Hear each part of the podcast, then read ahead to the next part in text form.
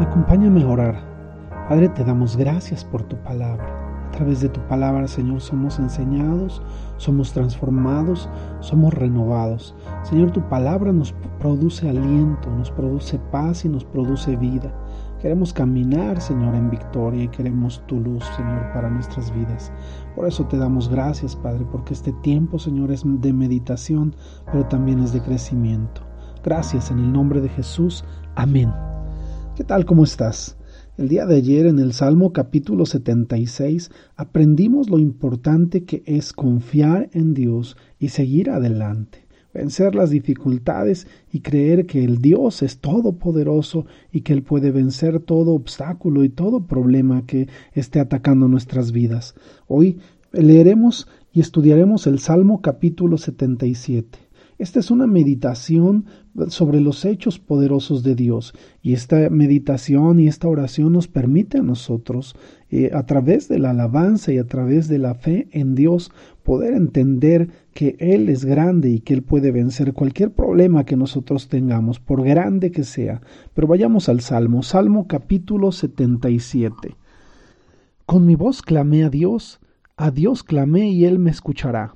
Al Señor busqué en el día de mi angustia, alzaba a Él mis manos de noche, sin descanso, mi alma rehusaba consuelo, me acordaba de Dios y me conmovía, me quejaba y desmayaba mi espíritu.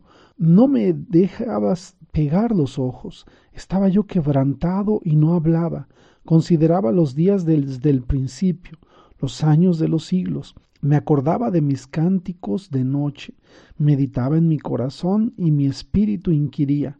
¿Desechará el Señor para siempre y no volverá más a hacernos propicio? ¿Ha cesado para siempre su misericordia? ¿Se ha acabado perpetuamente su promesa? ¿Ha olvidado Dios el tener misericordia? ¿Ha encerrado con ira sus piedades? Dije, enfermedad mía es esta Traeré pues a la memoria los años de la diestra del Altísimo, me acordaré de las obras de Yahvé, y sí, haré memoria de tus maravillas antiguas, meditaré en todas tus obras y hablaré de tus hechos. ¿Sabes? Corté este salmo en el versículo 12 porque quiero que lo estudiemos en dos partes. Esta primera parte nos lleva a meditar sobre lo que el salmista ve acerca de Dios. De principio, antes de que Dios eh, eh, traiga la convicción y antes de que Dios eh, muestre su mano de poder salvadora. esta primera parte nos lleva a observar al salmista, Asaf, con una actitud en la cual primero destaca lo poderoso que es Dios. Y él dice, yo clamé a Dios. Y mientras yo clamé, no observaba, de acuerdo a lo que él expresa, no observaba yo su mano en mí, su paz en mí, su poder en mí. Me acordaba, dice, de, de las cosas que habían pasado anteriores y yo veía y yo meditaba y yo expresaba cuál era la situación y ante todas las circunstancias que yo observaba alrededor de mí, mi espíritu inquiría, dice, en el versículo 7, ¿Desechará el Señor para siempre y no volverá más a hacernos propicio? Esto era lo que el salmista expresaba. El salmista, Asaf, está eh, manifestando sinceridad en lo que está pasando por su mente. Él dice, ¿dónde está Dios? ¿Dónde está? Porque yo me siento que desmayo, yo siento que mi espíritu desmaya, yo siento que no puedo más. Aún eh, eh, él expresa en el versículo 4, no podía pegar mis ojos, estaba quebrantado, estaba angustiado. Dice él, yo alzaba mis manos de noche y sin descanso mi alma rehusaba consuelo. Y, me acordaba de Dios porque Dios había hecho cosas grandes y maravillosas con, conmigo y con mi pueblo, pero no veía yo, no reaccionaba yo, no entendía yo prácticamente el salmista expresa eh, eh, eh, como si fuera una enfermedad. En el versículo 10 dice, enfermedad mía es esta. A mí me llama mucho la atención porque en muchas ocasiones nosotros pasamos por momentos difíciles y llega a un momento en el que nosotros no sentimos esa, esa confianza, esa paz y esa fe y estamos dando vueltas en un problema y, y, meditamos en el problema, pero no nos atrevemos a ir más allá. ¿Sabes? Quiero hacer referencia a un tiempo eh, similar que un hombre eh, en la Biblia vive y que nos puede enseñar a nosotros mucho. Eh, se habla de, de, una historia en Marcos capítulo 10 versículos 46 al 52 de un hombre que estaba ciego. Y, quiero leer esta parte para que vayamos un poquito aterrizando sobre la eh, meditación del día de hoy. Dice en el versículo 46, entonces vinieron a Jericó y al salir de Jericó él y sus discípulos se refiere a Jesús y gran multitud. Bartimeo, hijo de Timeo, estaba sentado junto al camino mendigando, y oyendo que era Jesús Nazareno, comenzó a dar voces y a decir Jesús, hijo de David, ten misericordia de mí. Y muchos le reprendían para que callase, pero él clamaba mucho más Hijo de David, ten misericordia de mí. Entonces Jesús, deteniéndose, mandó llamarle y llamaron al ciego diciéndole, Ten confianza, levántate, te llama. Él entonces, arrojando su capa, se levantó y vino a Jesús. Respondiendo Jesús le dijo, ¿Qué quieres que te haga? Y el ciego le dijo, Maestro, que recobre la vista. Y Jesús le dijo, Vete, tu fe te ha salvado. Y enseguida recobró la vista y seguía a Jesús en el camino.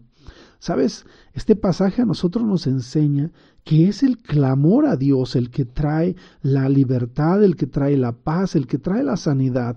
El clamar a Jesús en los tiempos en los cuales nosotros vivimos, donde ya hemos visto el poder salvador de Jesucristo, trae a nosotros la respuesta trae a nosotros la paz y la sanidad.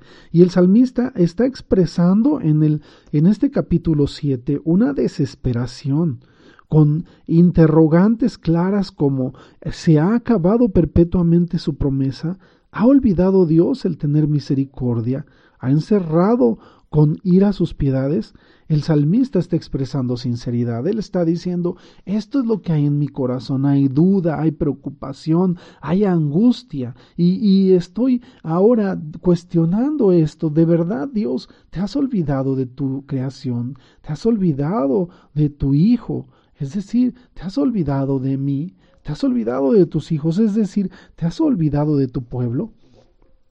¿Cómo eh, eh, nosotros, a través de este salmo, podemos entender que Asaf imploró a Dios que le diera valor durante momentos de mucha aflicción?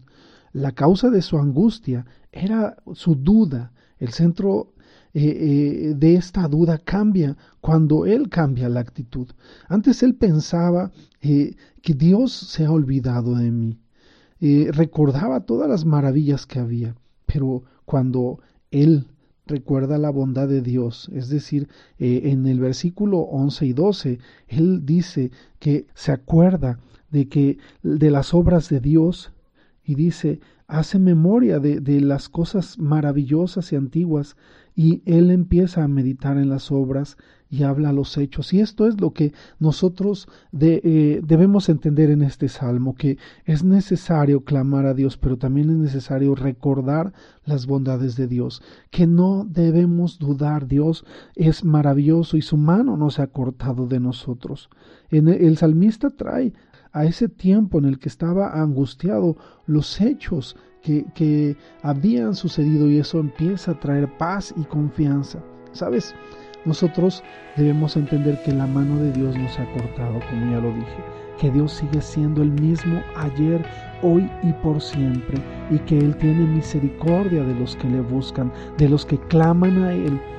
Por eso eh, tenemos claro lo que dice Jeremías 33, 3, dice, clama a mí y yo te responderé. Esa es la confianza que tenemos, que Dios habrá de responder, que Dios habrá de manifestar su gloria. No debemos perder la fe, debemos continuar adelante firmes, sabiendo que Dios maravilloso está de nuestro lado y que nada ni nadie podrá interponerse a su sana y perfecta voluntad. Y la voluntad de Dios es buena, agradable y perfecta para nosotros. Así que continuemos en este clamor y en esta fe. Dios traerá respuesta y a través de la oración Él reconforta nuestra alma y a través de una intimidad con Él podemos encontrar la paz que necesitamos para nuestras vidas. Que Dios te bendiga, que tengas excelente día. Amén, amén y amén.